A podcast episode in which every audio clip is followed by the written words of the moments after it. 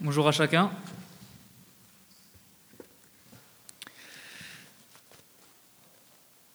Alors je pense qu'on est tous au courant là des dernières mesures gouvernementales qui ont été prises cette semaine. Benjamin nous en a parlé aussi. Et en fait, bah, les chiffres n'étaient pas excellents, excellents. Et le verdict est tombé. Durcissement du couvre-feu à partir de, de mercredi et surtout pas de nouvel an ensemble. Mais, parce qu'il y a un mais au milieu de tout ça, il y a une exception. L'exception, c'est Noël. Le seul soir de décembre, comme Benjamin l'a dit, on, pourra légitimement rentrer chez nous après 20 heures. Le seul soir de décembre, on pourra voir notre famille. Le seul soir de décembre, on pourra avoir un moment chaleureux, tous ensemble. Au milieu de cette période de restrictions compliquées, le gouvernement, il nous fait une exception. Notre exception, c'est Noël. Notre consolation dans cette période dure, c'est Noël. Et il ne croit pas si bien dire. Regardez les premiers versets du texte qu'on vient de lire ce soir qui nous parle de Noël. Justement, consolez, consolez mon peuple, dit votre Dieu. C'est pas seulement une consolation Noël, c'est pas seulement une consolation parce qu'on va passer des, bons moments en famille, même si c'est déjà bien. Mais Noël, nous dit ce texte, c'est la plus grande des consolations. C'est une consolation de Dieu qui vient de Dieu lui-même.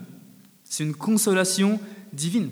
Et ce texte, en fait, il nous le prouve en avançant au moins deux raisons qu'on va voir ensemble ce soir. La première raison, regardez avec moi, elle est dans les versets 3 à 5. La première raison, c'est que Noël, c'est une consolation. Pourquoi? Parce que c'est Dieu lui-même qui va venir. C'est annoncé. Verset 3. Une voix crie dans le désert. Préparez le chemin de l'Éternel. Faites une route bien droite pour notre Dieu dans les endroits arides. Toute vallée sera comblée, toute montagne et toute colline abaissée. Tout ce qui est, tout, euh, ce qui est tortueux sera redressé, et les endroits rocailleux aplanis. Alors la gloire de l'Éternel sera révélée, et au même instant, tout homme le verra. Oui, c'est l'Éternel qui l'affirme. Et encore un peu plus loin, verset 9, je lis juste la fin du verset 9, Élève ta voix, n'aie pas peur, dis aux villes du Juda, voici votre Dieu. L'annonce, elle est très claire, c'est Dieu qui va venir. Rien ne pourra arrêter la venue de l'Éternel. Rien pourra faire obstacle avec ce qu'on vient de lire. S'il y a une montagne, la montagne, elle sera abaissée. S'il y a une vallée, la vallée, elle sera comblée. En fait, tout sera aplani pour la venue de Dieu. Et du coup, on peut se poser la question, pourquoi la venue de Dieu? Pourquoi c'est une consolation, en fait, pour nous? Et pour bien saisir ça, on va prendre juste quelques instants pour, pour se souvenir du contexte des personnes qui reçoivent ce texte, tout simplement. Les premiers destinataires de ces paroles, c'était un peuple qui était dans une galère monstrueuse. Ils savaient que la guerre, en fait, elle était imminente. Ils connaissaient l'issue de cette guerre. L'issue de cette guerre, c'était la défaite. Mais le pire, c'est qu'ils savaient que cette situation, c'était à cause de leur faute, à cause de, leur désobéissance, parce qu'ils n'ont pas voulu écouter Dieu. La situation, la galère dans laquelle ils vivaient, c'était les conséquences de leur mauvais choix. Ils étaient face au mur, ils ne pouvaient rien faire avec leur propre force, et ils avaient besoin d'une aide. Quand on voit ce tableau, en fait, on se rend compte qu'on a quand même pas mal de points communs avec eux. On connaît tous aussi ben, des galères. Il y a celles qu'on n'a pas choisies. 2020, c'en est un bon exemple. Mais il y a aussi celles qui sont les conséquences de nos mauvais choix.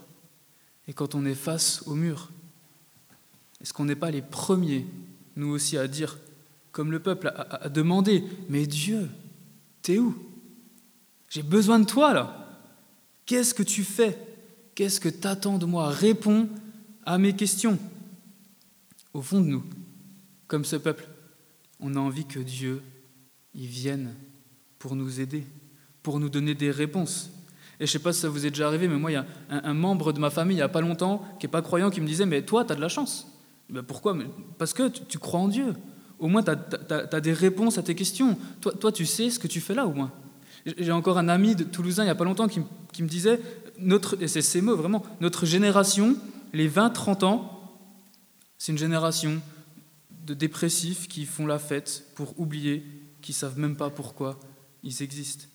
C'est ces paroles que je cite. Malgré nous, en fait, on cherche tous des réponses.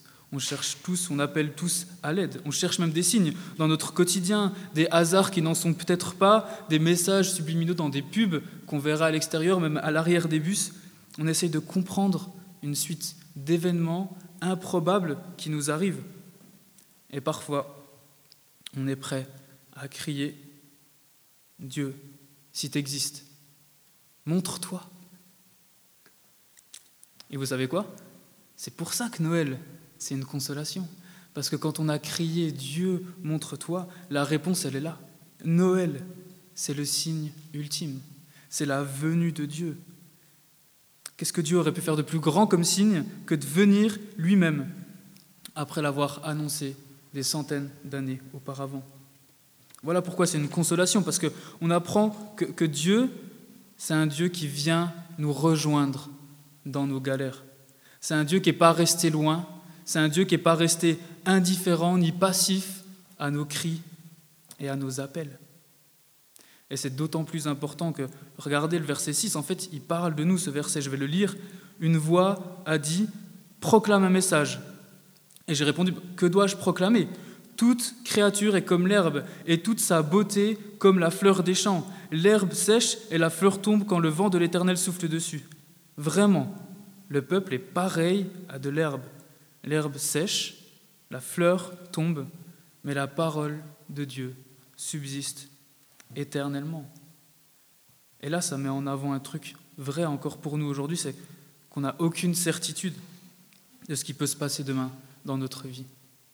Il n'y a, pas longtemps, je regardais euh, une émission de, de télé avec plein d'aventuriers en pleine forme qui font des trucs de fou, et à chaque fois, j'étais repris en fait, à la fin de chaque épisode, il y avait un petit A avec un prénom et trois petits points.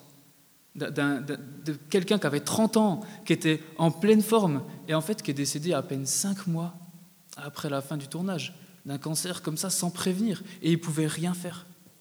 Parce que notre vie, elle est éphémère, parce qu'on ne maîtrise rien. Et je ne dis pas ça pour vous faire peur, je dis juste ça parce qu'en fait, c'est la réalité dans laquelle on vit. On a besoin de s'en rendre compte aussi. Tout est éphémère. Tout passe vite, mais il y a une chose qui reste la même à travers le temps.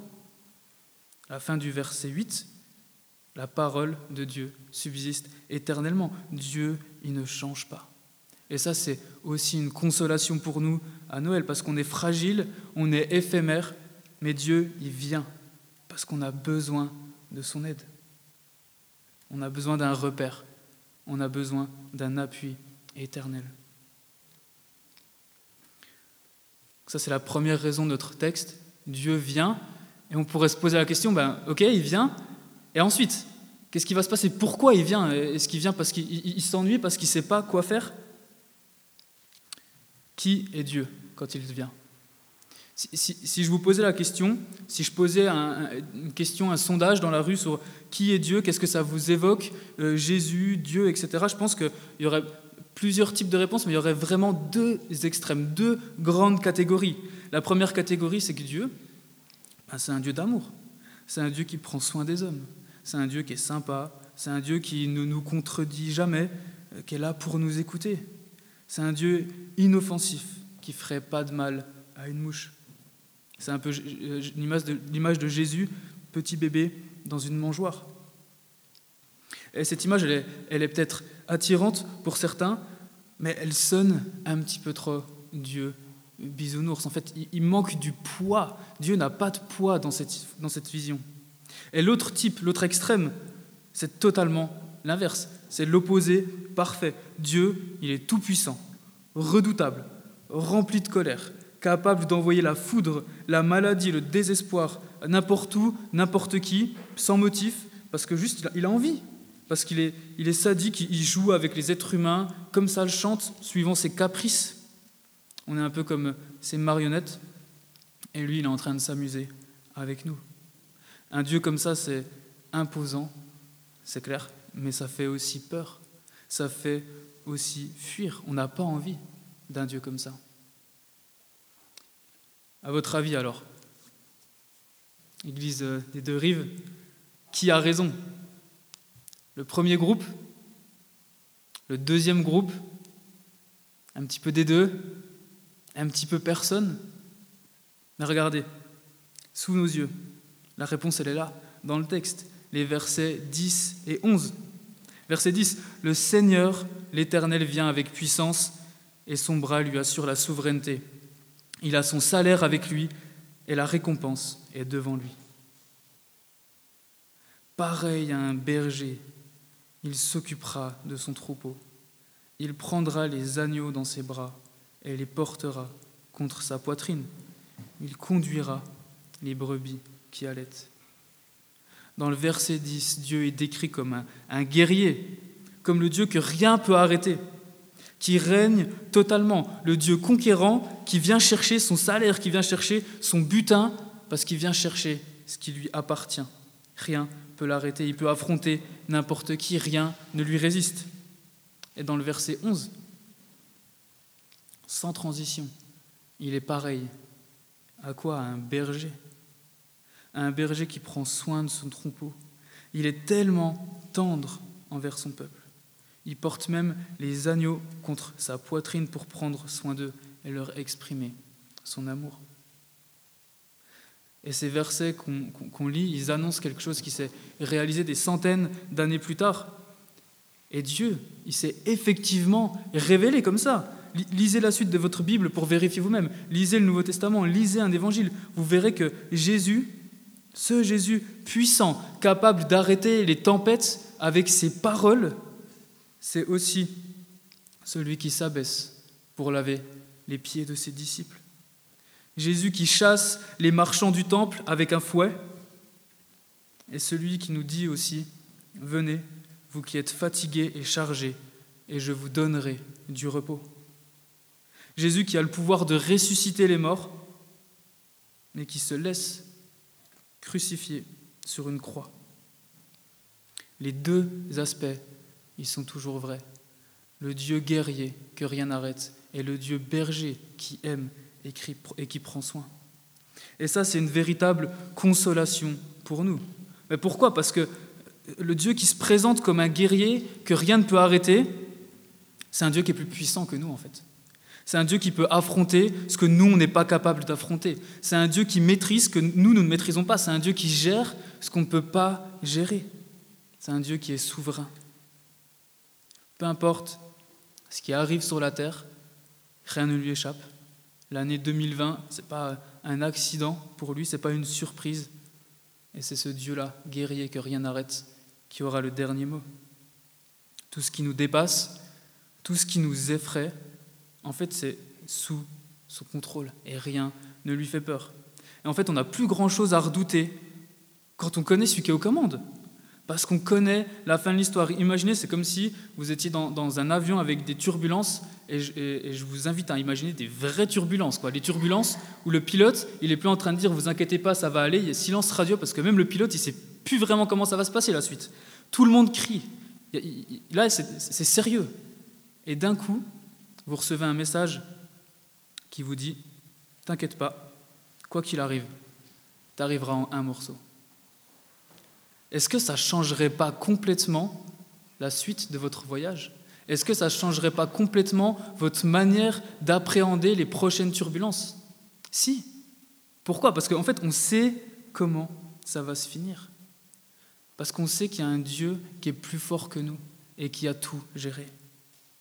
C'est une vraie consolation de connaître un Dieu qui est guerrier, qui maîtrise le cours des choses. C'est une vraie consolation, mais c'est aussi peut-être pour nous une solennelle mise en garde en fait.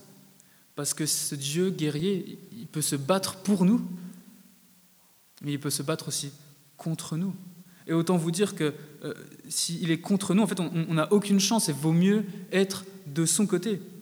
Si on est contre lui, on a toutes les raisons d'avoir peur de ce type de Dieu-là. Nous n'avons pas besoin de connaître euh, les, dix commandements. En fait, juste notre conscience euh, nous, nous fait nous rendre compte en fait qu'on n'a pas toujours été des bonnes personnes. Alors, la puissance de Dieu, quand on y réfléchit, est-ce que ce guerrier, je me mets de son côté, ou est-ce que ce guerrier, je m'y oppose? Assurons-nous d'être du bon côté. Ça, c'était le verset 10. Verset 11, l'autre aspect de Dieu. Un Dieu qui est aussi un berger, qui prend soin de nous, qui nous aime, qui est tendre envers nous, qui s'intéresse à nous et qui désire nous offrir la vraie consolation. Est-ce que ça vous est déjà arrivé de vouloir réconforter un ami qui est dans le deuil, qui est dans la peine, un membre euh, de la famille? On nous en parlait il y a quelques secondes. Qu'est-ce qu'on a envie de faire quand on voit ça? Quand on voit une personne qu'on aime être triste, notre premier réflexe, c'est quoi? C'est pas de parler, c'est d'ouvrir nos bras et de vouloir réconforter la personne. Regardez, relisez avec moi le, verset 11. Pareil à un berger, il s'occupera de son troupeau. Il prendra les agneaux dans ses bras. Il les portera contre sa poitrine. Il conduira les brebis qui allaitent. La bonté de Dieu, c'est une véritable consolation parce qu'il nous prend contre lui. Il nous prend sous sa garde, il nous console et il prend soin de nous. Et c'est pas soit l'un, soit l'autre. C'est pas à la carte. Le Dieu qui vient, c'est à la fois un Dieu guerrier et un Dieu berger. Et c'est pour ça que c'est une formidable consolation. Là où les deux aspects, ils se manifestent parfaitement, en fait, c'est à travers la vie de Jésus. Pourquoi on se réjouit de Noël? Pourquoi on se réjouit de l'Avent en ce moment? Parce qu'on sait que Noël, ça annonce la Pâque, ça prépare Pâque. Et regardez, en fait, il y avait déjà un aperçu dans notre texte, et les versets 1 et 2. Euh, Dieu, il est venu sur terre pour accomplir une mission bien précise. Consolez, consolez mon peuple, dit votre Dieu. Parlez au cœur de Jérusalem, verset 2. Criez-lui que sa période de combat est terminée, que sa faute est expiée, qu'elle a reçu de l'Éternel le salaire de tous ses péchés. Le guerrier a arrêté le combat, il a gagné le combat final. Et c'est ça la, consolation finale en fait. Dieu qui est un berger qui, qui se sacrifie pour ses brebis, et Dieu qui est un guerrier et qui est plus fort que tout, plus fort que la mort. Voilà pourquoi Noël, quand on y pense encore cette année, c'est une grande consolation. La véritable consolation, c'est pas comme une sucette qu'on donne à un enfant qui sort de chez le dentiste. La véritable consolation, c'est pas une, une soirée en famille au milieu du confinement. La véritable consolation, c'est pas un peu de vacances en attendant que ben, les, les galères reprennent au mois de janvier. Je vous souhaite vraiment de recevoir euh, tous les cadeaux que vous voulez à Noël. Mais je ne sais pas si vous allez pouvoir tous les avoir. Et même si vous les, si vous les avez tous, en fait, combien de temps est-ce que ça va vous satisfaire? Combien de temps est-ce que ça va vous consoler? L'année prochaine, ce sera déjà passé, il y aura déjà envie d'autre chose. Et en fait, quand on réfléchit à Noël, peut-être qu'il est là. Notre plus grand problème, c'est qu'on se contente de trop peu. On se contente de petites consolations des consolations matérielles, des, consolations en faisant un petit peu la fête, en, prenant un petit peu des substances euh, par-ci par-là, avec des petits plaisirs de la vie, même des fois des, petits plaisirs de la vie qui, on sait, auront des très mauvaises conséquences à moyen ou long terme. On, arrive à se satisfaire même de demi-consolations. On sait que ce n'est vraiment pas des vraies consolations. L'auteur C.S. Lewis disait que notre plus grand problème, en fait, le plus grand problème à chacun, c'est qu'on voit trop petit, c'est qu'on se contente de trop peu. C'est comme si on était un enfant en train de jouer dans une flaque d'eau, alors qu'il y a l'opportunité de partir à la mer. Et c'est ça que nous rappelle Noël. C'est la consolation ultime. C'est la consolation dont on ne pourra jamais se lasser. C'est la consolation qui fait pâlir toutes les autres consolations. C'est la question que je vous pose, avec laquelle je vous laisse ce soir. Est-ce que je vais pleinement saisir cette consolation que Dieu me propose et que Noël nous rappelle encore aujourd'hui? Je vous invite à prier avec moi pour finir.